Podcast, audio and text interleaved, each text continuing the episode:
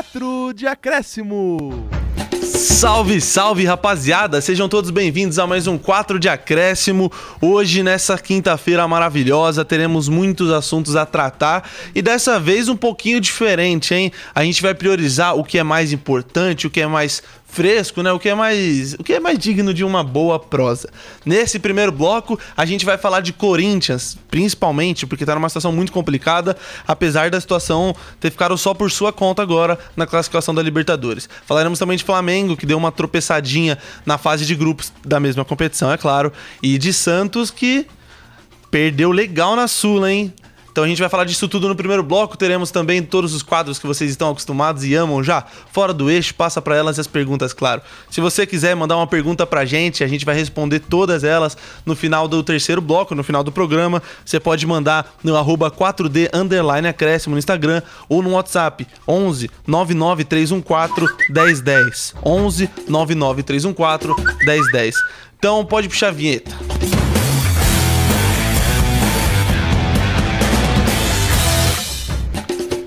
Começando o nosso primeiro bloco, não temos como falar, não temos como não falar de outra coisa. Esporte Clube Corinthians Paulista. Ih. Eita, Berma. Tá, Chatão. tá chato, mas claro, antes disso tudo, tenho que apresentar quem tá ao meu lado, né? Porque já dei esse spoiler aí, mas vou deixar ele por último então. Bom, pra quem não me conhece, meu nome é Diego Goulart, sou São Paulino e o âncora deste programa. E ao meu lado tenho os comentaristas que já, já são quase que professores para os outros, porque são PHDs na arte de comentar. Ao meu lado esquerdo, o palmeirense Vitor Hugo Del Fávero, VH. Boa tarde a todos. Meu lado direito, ele que também é palmeirense, infelizmente, João Madureira, o Foguinho. Uma bela tarde pra todo mundo. E ele que vocês já ouviram e não anda muito feliz, o nosso gambazinho de estimação, o corintiano Vinícius Bernardelli. Salve, salve, rapaziada. Boa tarde. Muita coisa aí pela frente. Bora. Muita coisa pela frente, então vamos falar de Corinthians que empatou ontem lá na Argentina, no estádio Diego Armando Maradona. Gostou? Gostou? Gostei. É. O estádio Diego Armando Maradona, que é a casa do Argentinos Argentino Juniors. Quase que eu derrapo, hein? Foi 0 a 0 esse jogo, um jogo difícil. 0 a 0 que, assim, podia ter sido até algo diferente, já que o Argentino Júnior teve um jogador expulso, o Corinthians ficou 20 minutos com um jogador a mais. É, inclusive, vou até contar pra vocês um caso. Porque, pra quem não sabe, o goleiro do Corinthians nesse jogo foi o reserva, o Carlos Miguel. Carlos, né? Carlos? Miguel, isso. Carlos Miguel, pô, inclusive, curiosidade, 2 metros e 6, jogador mais alto do Campeonato Brasileiro. E- Maior de todos, né? é, exatamente. Não, eu tô há anos assistindo o Corinthians com o Cássio no gol. É muito estranho ver outra pessoa no gol do Corinthians. É então mesmo. eu vi o lance, sabe? Quando tava, tipo, bati o olho, torci, torci pra bola não entrar. Aí eu falei, ai meu Deus, era o gol do Corinthians. Né? Tipo, era, era o goleiro do Corinthians, era pra ter entrado. Pra você ver como a gente não tá acostumado. Mas já embalo então.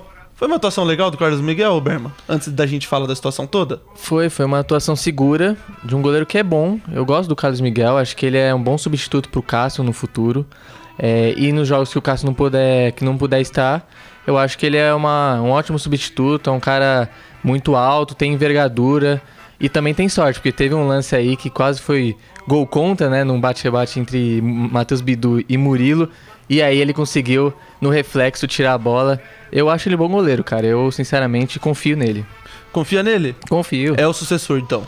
Ah, no futuro, sem dúvida, quando o Cássio se aposentar e etc, ele não tem. tá tão longe assim É, da aposentadoria, né? Então, não tão é, longe, né? eu acho que ele ainda aguenta mais uns três anos, o Cássio. E aí depois o Carlos Miguel assume e acho que assume bem. Quantos anos o Cássio tem? 35. Ah, aguenta cinco, pô. Goleiro, ah, o prazo é maior. É, em alto nível, será? Ah, o, o- temos o Fábio aí com 41, quase 42 anos. aí você pegou um bom exemplo. Bom exemplo. Rogério Ceni com 43 f- fez aquela partida absurda contra a Universidade Católica. Tudo bem que no final da carreira ele realmente estava muito mal. Mas acho que o Cássio é um jogador que. É, três Pode. anos é um. Tá Três anos legal, você um acho. pouco, né? É. Bom, mas temos que falar, eu- e eu vou até me corrigir aqui, eu falei 20 minutos com um a mais, o Corinthians ficou 31 minutos com um jogador a mais é, do que o Argentino Júnior por causa da expulsão e não produziu nada, nenhuma jogada de perigo. A que fato se deve isso, Foguinho? O Corinthians não só é um time mal treinado, mas a gente pode dizer que é um time ruim. É, nesse ponto dá pra dizer que o, time- que o Corinthians é um time ruim, um time patético. É, não consegue criar e não tem muito o que fazer. É, tá numa sequência bem difícil, mas não tem muito é, o que falar além disso. O Corinthians tá fraco, tá abaixo da média. Ainda não venceu no mês de maio. Ainda não venceu no mês de maio. e- Só três gols foram feitos no mês de maio, Exato, um mês é. inteiro. Preocupantíssimo. Inclusive, o Luxemburgo não tem uma vitória. Não tem nenhuma. Uhum. Isso é grave, é bastante grave. Mas, mas jogou muito bem. Muito bem não, jogou bem contra o Flamengo, apesar da derrota. E não perdeu hoje fora de casa para um time que havia perdido em casa. Dá pra ver uma evolução no trabalho do Luxemburgo, VH? Ó, sinceramente, a única evolução que eu vi foi no jogo contra o Flamengo, que ali realmente foi bem, apesar do Flamengo ter jogado muito mal. Mas assim, o Argentino Júnior não é um dos melhores times, não é tudo isso que Não, vocês acham não, gente. Não é. É um time fraco, um time ruim, só que o Corinthians é um time pior, é um time muito mal treinado, não teve... Primeiro que é jogo atrás de jogo, aí realmente complica o Luxemburgo de, faz... de dar a cara dele ao time. Mas mesmo assim, com a sequência de jogos, não vem demonstrando nada de diferente. É o mesmo de sempre, retranca e com a bola é uma falta de criatividade absurda. Pois é, uma falta de criatividade absurda e, inclusive, alguém que tá com a criatividade em falta, né? Não só no âmbito de criar jogadas, mas de executar seu trabalho, é ele, o Yuri Alberto, que mais uma vez, nada, né, Berma?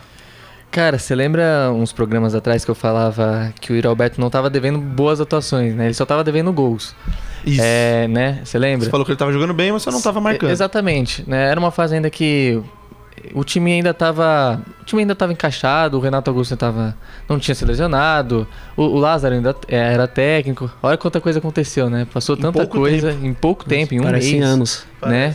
Doideira. E, e realmente ele tá com dificuldades técnicas muito preocupantes, cara.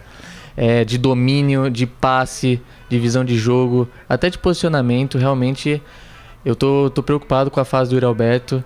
É, tem a questão de tipo que quando o, o centroavante fica muito tempo sem fazer gol, né? Que é, ah, mas também não tem quem passe a bola para pra ele. Não tem quem sirva ele. Eu acho que o caso dele é diferente justamente pelas questões técnicas que ele regrediu de um, de um mês pra cá. Sim. Então isso é muito preocupante. Ele tem um cara que tá em ótima fase e, e aí, pô, as comparações são inevitáveis, que é companheiro de ataque dele, né? Que é o Roger Roger Guedes. Então, e aí a pressão sobre ele cresce também muito por causa disso, por causa dessa comparação. Então ele tem sentido e é, e é um jovem ainda, né? Então acho que tem que ter um pouco de paciência. Acredito muito nele ainda. E que nem fala, que nem diz aquela frase, a gente só cobra de quem realmente tem pra dar. Então o Yuri Alberto tem pra dar ainda, bastante. E acredito muito nele no Corinthians.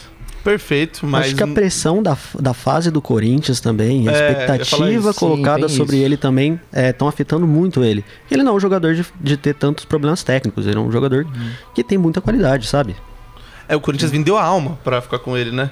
Teve que fazer um negócio muito doido de mandar uma galera pro Zenit e aí que sei lá o que conseguiu ter ele por definitivo e aí nossa o Corinthians realmente fez um acho que é o que o Fogo falou tem uma expectativa atrelada a um cara que gerou um nego- uma negociação tão complexa é sempre muito grande É. então é, pela idade por tudo que ele já apresentou acho que cabe um pouco de paciência porque uma fase todos os jogadores passam mas realmente a fase é bem ruim mas a do time também então Vamos ver se quando melhorar, o Roberto também melhora, ou vice-versa, né? Se o Exato. Roberto melhorar, o Corinthians também.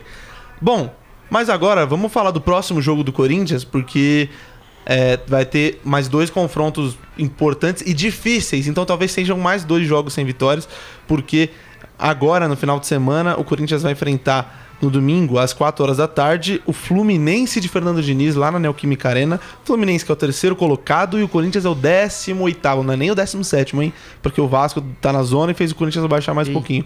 Então, o Corinthians tá na- vai para a oitava rodada na zona de rebaixamento, com uma situação bastante complicada, e vai enfrentar o ótimo time do Fernando Diniz, que é o Fluminense. Vale ressaltar o contexto dessa partida. O Corinthians, a- depois desse jogo, na semana seguinte, né, no meio de semana que vem, vai enfrentar o Atlético Mineiro pela Copa do Brasil na Neoquímica Arena, em jogo que perdeu por 2 a 0 na ida. Então, tá virtualmente eliminado, mas tudo pode acontecer. 2 a 0 não é algo uma pancada, mas pelo futebol apresentado de ambos. É o que se espera. O Fluminense, por sua vez, empatou com o seu maior rival Flamengo na ida e joga a vida no meio de semana. A expectativa é que o Fluminense poupe contra o Corinthians, ou pelo menos vá misto. O Corinthians, eu acho que.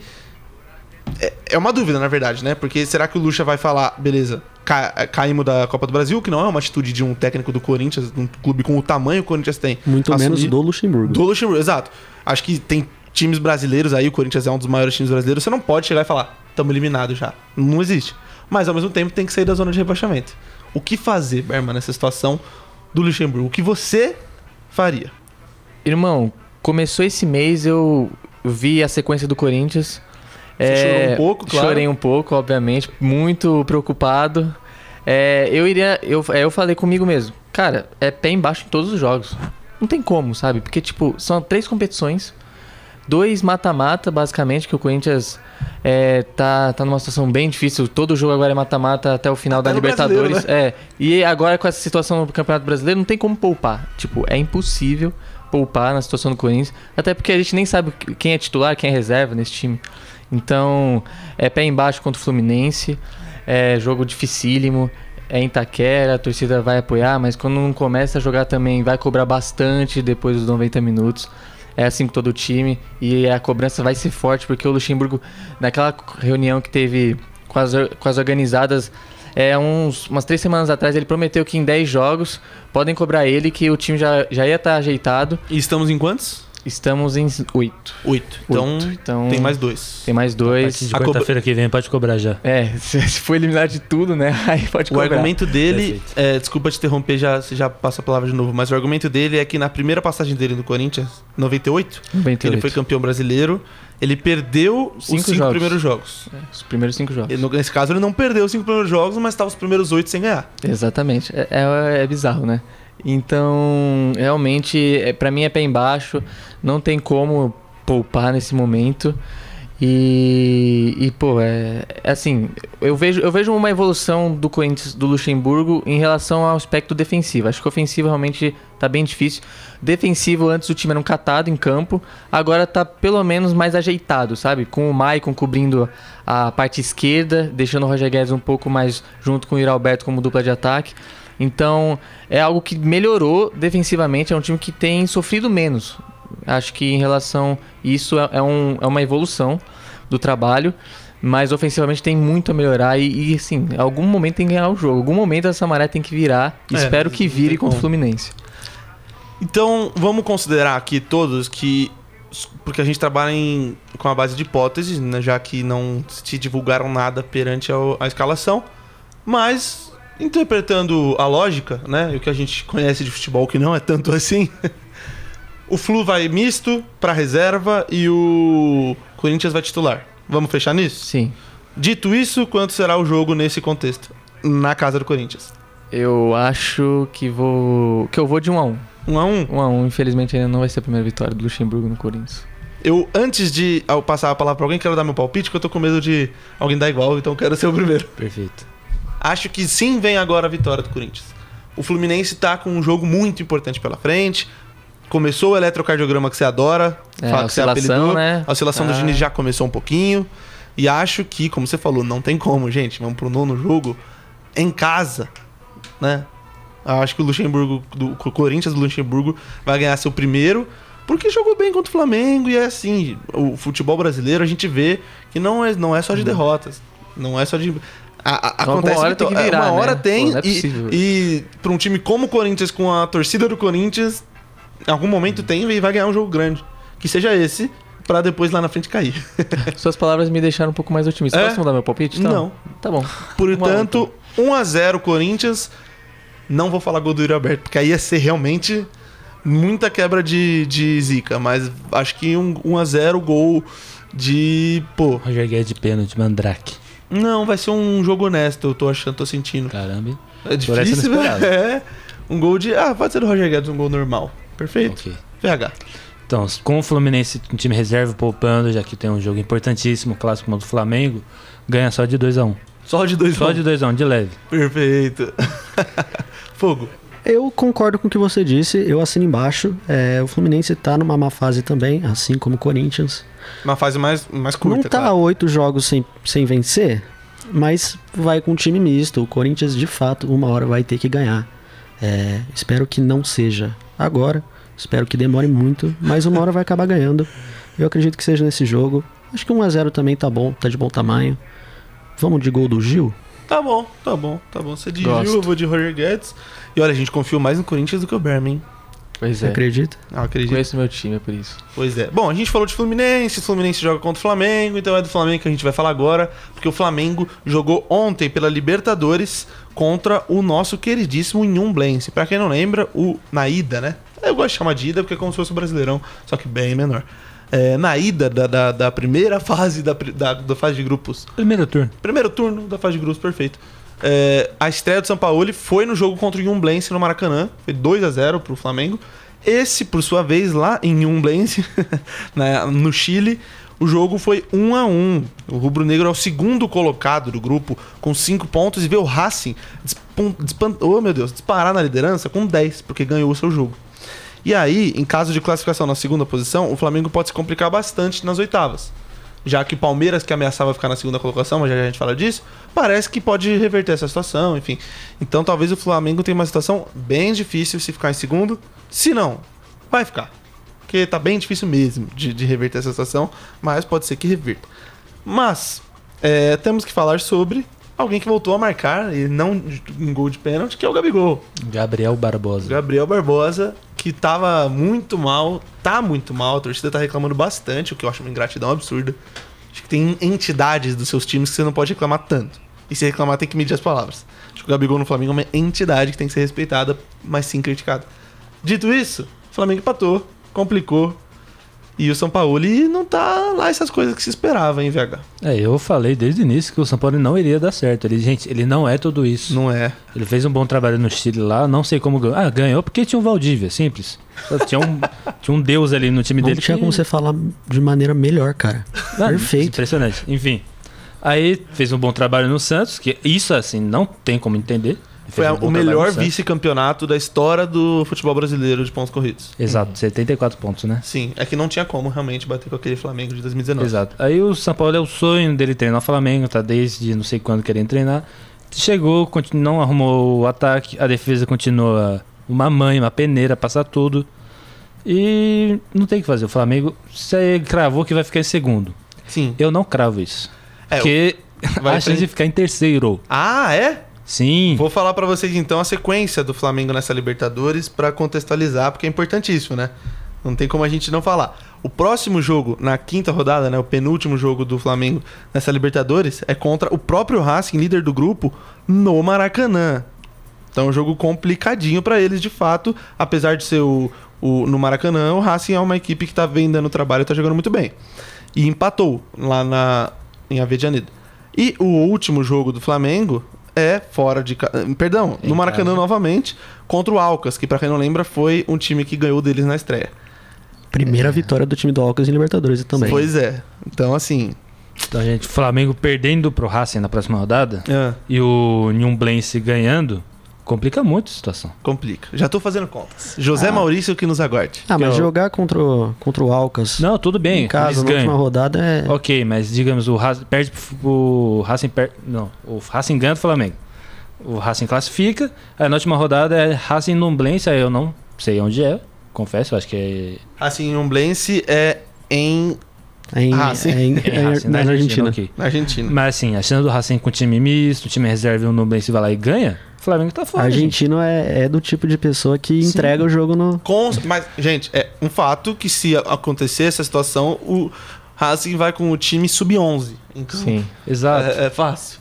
Então assim, o Flamengo abre o olho. Abre o olho, abre Flamengo. o olho. Abre o olho bem. Porque, inclusive, o Flamengo não tem jogo fácil no brasileiro depois disso, hein? Lembrando, o Flamengo daqui uma semana enfrenta o Flu na Copa do Brasil e no meio disso, no Maracanã, recebe o Cruzeiro, embaladíssimo em quinto colocado, o Flamengo é o sexto, no sábado às seis e meia da tarde. Ainda bem que é no sábado, se fosse no domingo eles vão precisar poupar um pouco mais, eu acho. Mas é, é um confronto chato, o Cruzeiro tá muito bem. Inclusive, olha que curiosidade que eu vi. Sabe quando foi o último. O, qual o contexto que era do Flamengo? No último Flamengo e Cruzeiro, Cruzeiro e Flamengo, enfim, no último confronto entre os dois. É. De lá pra cá, desde o último confronto entre eles, o Flamengo ganhou duas Libertadores, dois brasileiros, uma penca de outros títulos menores. Gente, o mundo mudou muito em três anos Bastante, no futebol. né? E o Cruzeiro ficou muito tempo fora. Que saudades do cabuloso. Que tá jogando muita bola. Tá. A quantidade absurda também de técnicos que o Flamengo teve nesse meio tempo é É brincadeira, surreal, tá? é surreal. É. Tivemos Jorge Jesus, Domenech Torrente, Rogério Ceni, Paulo Souza, Paulo Souza, Renato Gaúcho. Renato- Meu Deus. Agora tem o, VP e agora o São Paulo. Meu Deus. Nossa. Dorival, pô, como o esquecemos do Dorival. Nossa, É verdade. E bom, pra encerrar, quanto que vai ser Flamengo e Cruzeiro no Maracanã, Foguinho? Ah, eu acho que o Flamengo ganha é, com um pouquinho de tranquilidade, vamos falar assim. Um pouquinho, mais um 2x1. Perfeito. Perfeito. E você, VH? 2x0. Sem. Perfeito. Zé, o Zé não, Berma. Pensei no Flamengo e pensei no É. Zé. Saudades. Saudades. E você, Berma? Salve, quanto que vai Zé. ser? É, bom jogo. Acho que o Cruzeiro é uma das gratas surpresas desse campeonato, por enquanto. E o Flamengo deve ir com um misto, né? Então eu vou num 2x2. 2x2? Perfeito. Com bastante gols. Vou de 1x0 Cruzeiro. 1x0 Cruzeiro, gol do ceifador Henrique Dourado de pênalti. Ah, tem que ser, né? Tem que ser. Não tem jeito. Mas será que ele vai conseguir bater o pênalti É, dessa então, vez? tem o Bruno Rodrigues. Acho que o Bruno Henrique vai sair antes, que não tá, não tá tão bem agora nos últimos dois jogos. Perfeito. Entendeu? Bom, é isso. A gente vai encerrar nosso primeiro bloco agora. No próximo a gente vai falar de Santos, de Palmeiras, de São Paulo. Falaremos um pouquinho também do, de destaques que tra- traremos aqui.